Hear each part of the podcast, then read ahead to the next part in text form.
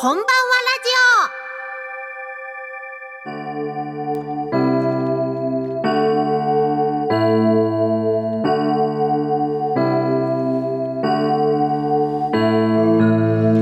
オ。皆さんこんばんは。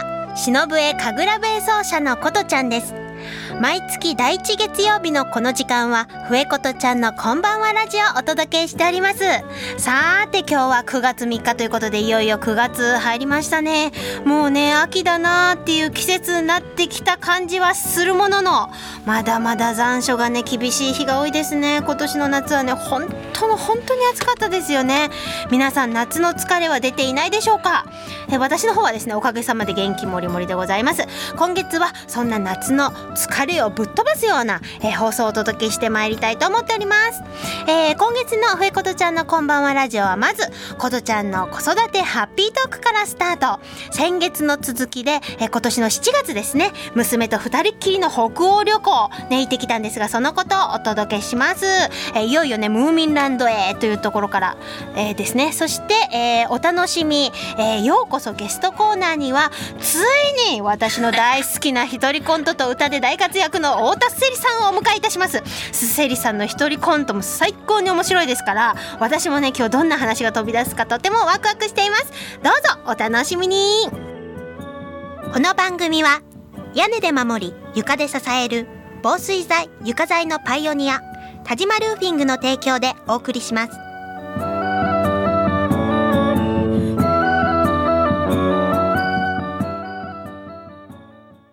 日々の練習楽器のケア。これは私たちミュージシャンが美しい音楽を奏でるために欠かせないもの。雨漏りしない屋根。足元を支えてくれる床。これは私たちが生活するのに欠かせないもの。安心安全な空間で生活するためにも防水材床材のメンテナンスを心がけましょう。屋根で守り床で支える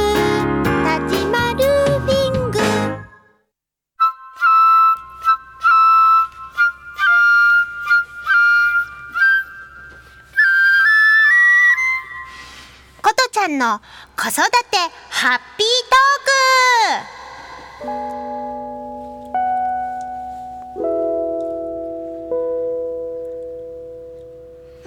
Thank you.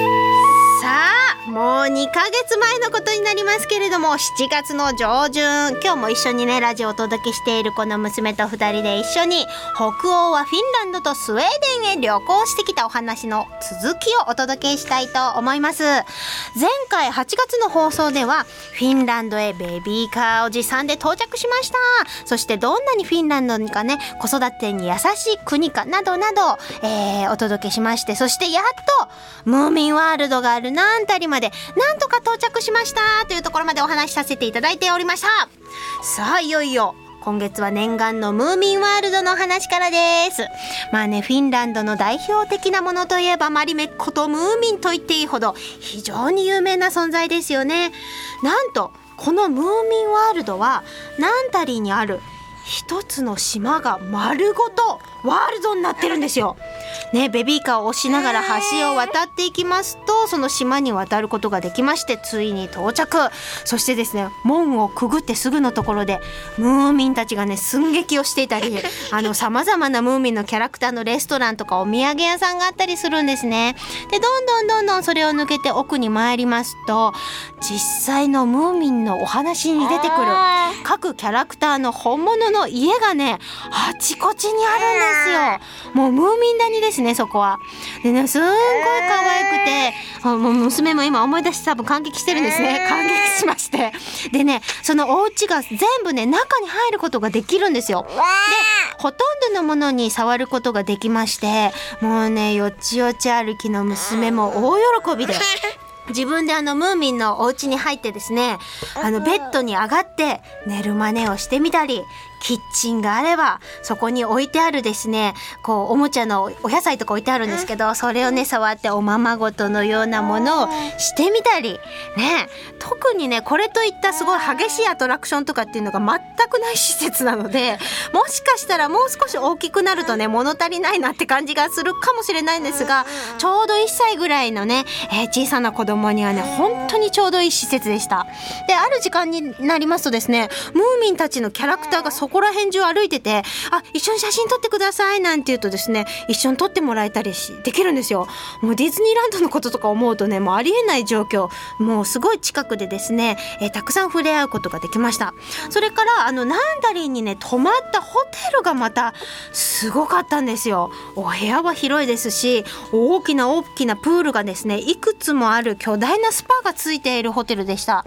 でそこにね温水プールがありますので娘と2人で一緒にですね持参した水着を着て、えー温水プールの中で遊んだりとかあとですねホテルの泊まったフロアの一室とかあとあの地下に大きい体育館があったんですけどそこが全部子供の遊び場になってて思いっきりですね子供たち遊ばせることができてもう最高だったんですよ。あの様々なおもちゃ乗り物滑り台などなど宿泊するね親子のことを考えているんだなーっていう感じですごくありがたかったです。またね外に出ますとどの公園にもまたまた魅力的な遊具が備わっていて遊ばせることができましてまあねフィンランドってねこういう環境が普通なんだなーっていうことを思ってですねすごくいいなって羨ましいなって思いました。さてさてそれからねいよいよこの後スウェーデンへ移動するんですがなんと今回はですねシリアラインっていう大きな大きな客船で移動したんですよ娘にとっては初めての船旅しかも客船でお泊まりですよ。ねちょっといろんなことが待ち構えてたんですけれども、これは次回ですね。また10月の放送で、えースウェーデンの旅お届けして完結したいと思っております。どうぞお楽しみに。よ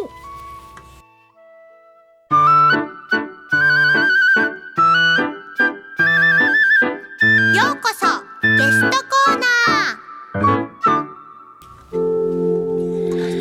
ーさてついにお迎えしました一人コントとえシンガーソングライターとして ご活躍の太田せりさんですこんばんはこんばんは。ついに来ました。わあ嬉しい私いつかせりさん呼びたいなってずっと思ってて今日かなって本当に嬉しい気持ちでいっぱいですあ毎月来ます。りがとうございますそれは迷惑だいね。やいやいやいや私限度がわからないものですから。まずあの、せりさんのプロフィールから紹介させていただきたいと思います。はい。はい、まず東京都出身です。えー一人コント、そしてシンガーソングライターとしてご活躍中です。えー2006年にスターカーと呼ばないでというこのすごい面白い曲なんですけれども、こちらでメジャーデビューを果たされます。えー、A 六輔さんをはじめですね、様々な著名人の方ともたくさんの交友を持ってらっしゃいまして、えー、徹子の部屋をはじめですね、テレビ番組等も、えー多数ご出演させて、されております。えー私はですね、ここ10年ほど、えー浅草の木馬亭で行われております、福岡歌次師匠のですね、すっごい変わった、すっごい面白い寄せがあるんですけれども、そちらで例年、年に2回ほどご一緒させていただいております。ということで、改めてよろしくお願いいたします。よろしくお願いします。もうすごく釣り書きをいいものをしていただいてありがとうございます。本当にもう釣れたよいろんなものが。ありがとうございます。シンガーソングライターといっても、私もともと一人コントの台本を書くんですね。あのえだからそのええ台本を歌にしただけなので、あの最初の頃はシンガーソングライターって言われても、いや違うんですよねって言ってたんですけど、もう10年経ったので。はい。シンガーソングライターですねって言っても、はいっていうように。人ってすごいですね。そうですね、なんか受け入れることが10年、できるようになったというか面の皮の厚さが。あいやいやいやもう、うん今日娘もあのセリさんに会えてさっきから手を振ったりなんかすごいもまあ年に2回しかね会ってないのに、はい人んちの子はね大きくなるのが早いですね。あ本当ですよね、うん。本当に。なんか産毛だけだったような気がするけども。そうだいぶ髪の毛が生えまししてかもあんな可愛く手を振って。セリさんが大好きみたいで今一生懸命手を振っておりますありががね本当でも10年来ご一緒させていただきまして。だから10歳年取ったってことですよ。そうなんですよ。可愛かったもう学生みたいなことちゃんがお母さんに、そうそしてお姉さんだった私がおばあさんに。そんな10年ってそんなもんだからね。恐ろしいよ。いや本当でその子が10恐ろしいですよね年経ったらもう大きくなって「あのさ」とか言うようになるんでしょ私に。本当ですよね。そんなことない。もうびっくりしちゃいますけれども、えーでも10年経っても小学校3年生ですね。あそっかそっかまだそんなもんですね。うん嬉しいな。うわー。はい。そんなこんなで、はい。あの先ほどねあの話しておりますその一人コントだとか、はい。そのシンガーソングライターなんですけれどもさまざまなななんていうんですか演目と言いますか、はい。芸がジャンルをねあられるわけなんですけれども、私も例えば歌でしたら、い。あの血液型の歌とか酔っ払いの歌とか、うん。あの激しいキッチンドリンカーとかね、はいはい。えーすごい好きなんですけどな何か少しだけ触りだけちょっといいですか？あじゃキッチンドリンクだとあはい。台所でお酒を飲んでる時が幸せかと聞かれたらそうじゃないけどキッチンドリンクキッチンドリンクだって私バカなんだもんっていう感じのものがまあ今割愛させていただきましたけど。割愛されてますけど。え4分ぐらい、はい。嫌というほどお客様がもうやめてくれっていうぐらいやりますね。はい。そんなものとか私あの、はい。だからなんなんていうんですかネガティブなはい。気持ちを、はい。嫌なことがあった時、はい。そのままにしとかないで、はい。笑いに変えるとなんかほっとする消化するんですよね。道で転んで痛くてもうすごい怪我しちゃったっていう時も、この怪我から何か生まれてくるかな？なんていう風になるとその頃まあ傷も心も癒えてるっていうことが子供の頃から多かったのでで嫌だったことネガティブなことを、はい。あのそうやって変えていくっていうのが多いです。多分つ創作の始まりはそういうところからですね。へえあそうなんですね、なんかすごくあの結構ヘビーなことを、はい。あのネタにしてるっていうこともセリさんの作品の中にはちょいちょいあるんですけどで,、もそれがそう伝わらずにクスっていうなんか笑いとか、ちょっとした癒しだったりとか、そういったものになるっていうのがまた一つの魅力かななんて。やっぱり、はい。あの辛い目にあったり悲しいことがあったり、ネガティブなこと、それからもうどうしようもない環境とかいう時に、そこをあの変えれるのが唯一ね心持ち、あと笑いっていうことだと思ってて、まあそれはまああの議論すればそういうことなんだけど、まあ自分の中で変換するときに笑いに変えようってすると笑っちゃえばなんかどこでもあるよこんなこと誰にでもあるよこんなこととかあああの人ほどひどくないわとかね。なんかそんなんでこう私だってねキッチンドリンクをね、はい。あの A 六輔さんのラジオでやったんです、そしたら電話がねバーってかかってきて、ええ。何かと思ったら、あの今のキッチンドリンクを聞いてあんなひどいならやめようと思いましたっていう人がいた。失礼な失礼な私私のそそんな歌でそんなあんなひどいならやめようと思った。まあ誰かの役に立ったということなんですけどね。本当ですね。まあそうそうそうそう。人を改心させることができましたね。最後わーとかなっちゃうからね。それを見てあ人から見たらああなんだって思ったらしい。あなるほどね、すごい。あらゆるなんかこう効果のあるそうだスリさんの 曲なんですけれども。効。果を求めてるわけじゃないんですけどね。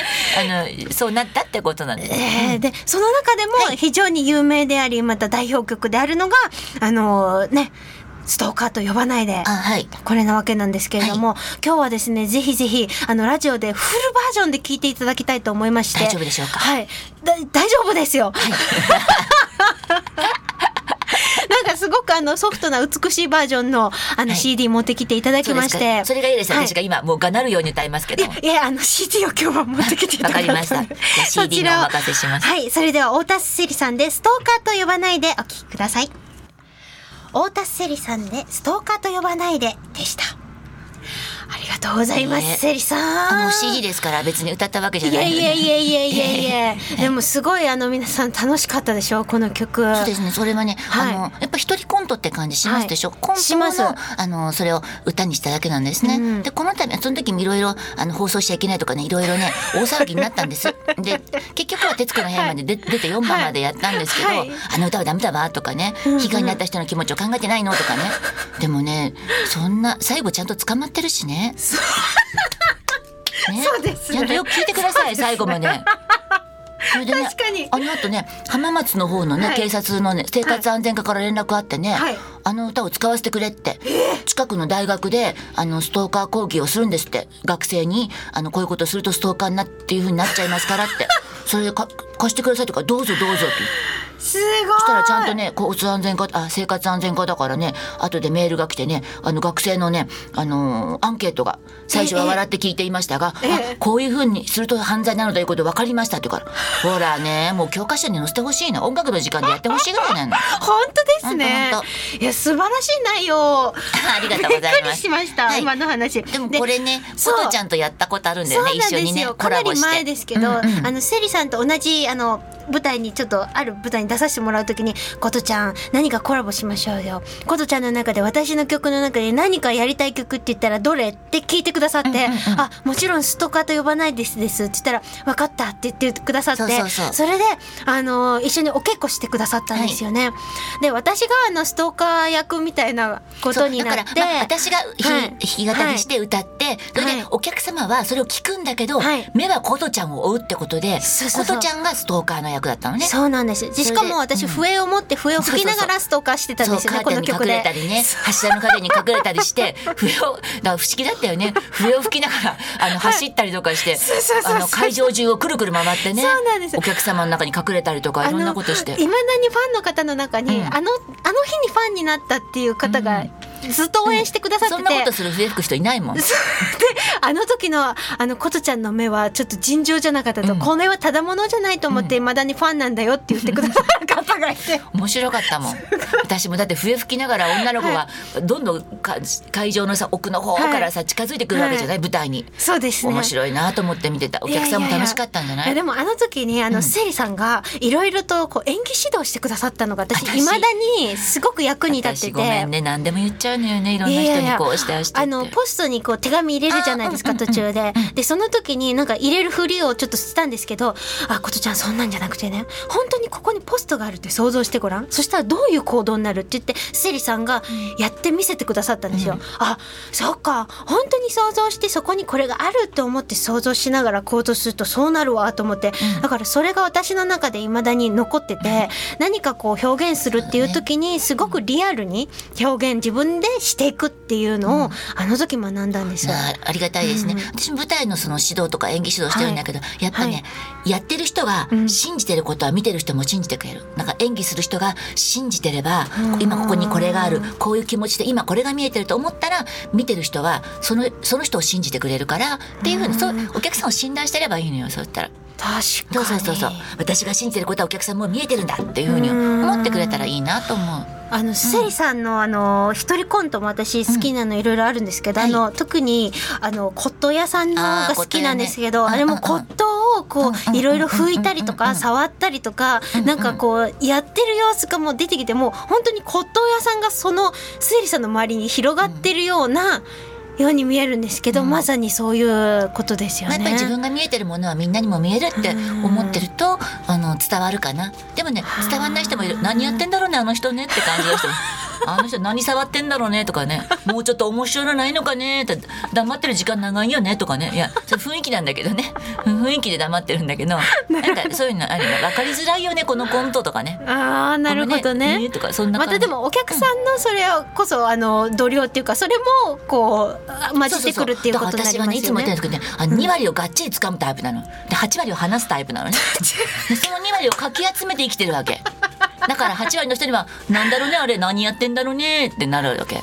なるほど。でも2割のガチッと私みたいなこうツボにはまっちゃう人がちゃんとついてきてくれるっていう。そうなんです。それをかき集めて生きてるの、素晴らしいです。そのなんか潔さ説得力あすごいなんか今日見習いたいなって思うことがたくさん。いい人生送りませんからやめてくださいことちゃん幸せになって。私みたいにならないで。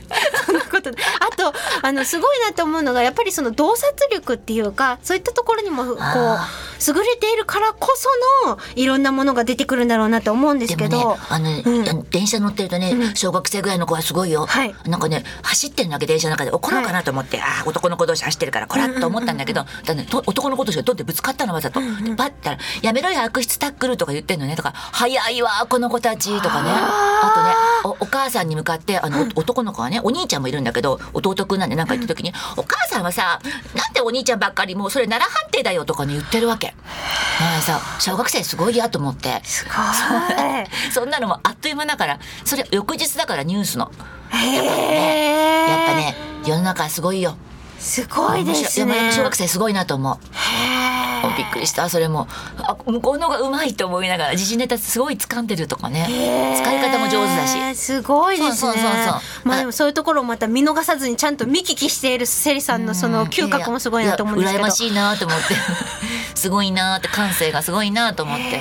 素敵ですね。でまたそういうはい。普段から見ているさまざまなことが作品に反映されたりっていうことになってるんですか？やっぱりなんか書こうと思った時に、うん。もしかしたら反映されてるかもしれないんですけども、うん。書く時はもう集中してあんま考えないかな。だからあこれ使えるあれ使えるってことはないかな、あそうなんだ。書く時はこれやろうと思ってザーってこうやってください。へえ、例えばあのピンクレディーのミーさんのあはい。ね脚本書かれたじゃないですか。ああいうのもじゃあもう人を想像しながらそうやって書くっていうことあれはねなんですか。みーさんが、うんうん。あのー50歳になる時に、はいそのうん私は今までね、はい。そのマスターだから、はい。そういう役しかやってこなかったミュージカルでもこういう役しかやってこなかったけど、等身大の50歳の同い年くらいの年代の人たちの役をやってみたいと。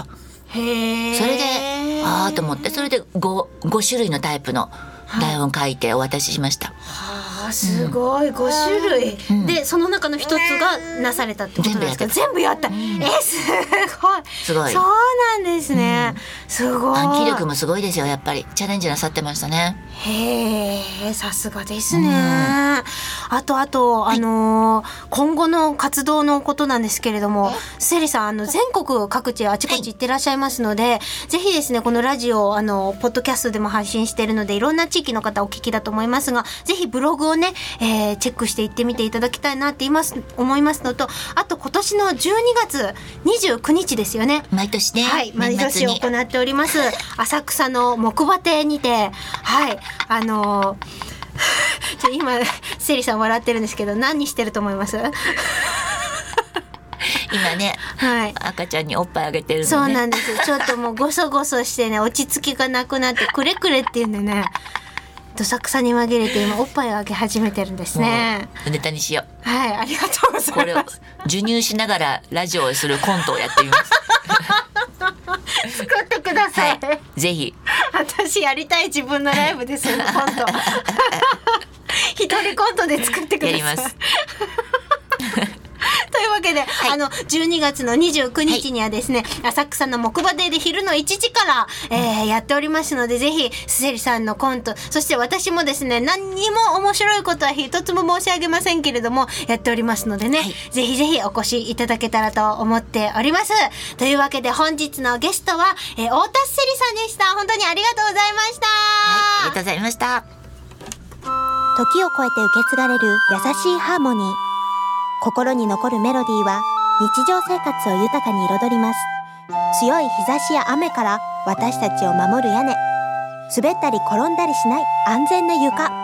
何気ない毎日を確かに見守る防水剤、床材は安心安全な暮らしを守り支えてくれます。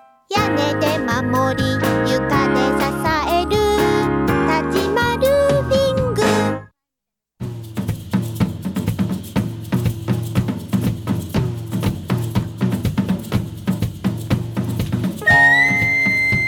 ありがとうございました。ありがとうございました早いものでお時間が近づいてまいりましたが、いかがだったでしょうか？すずりさん、いかがでしたいか。やー初めて見た。はい。授乳しながらのパーソナリティを、い、いものを見られました。ありがとうございます。はい今もおっぱいしっかり飲みながらさせていただいてるわけですけども。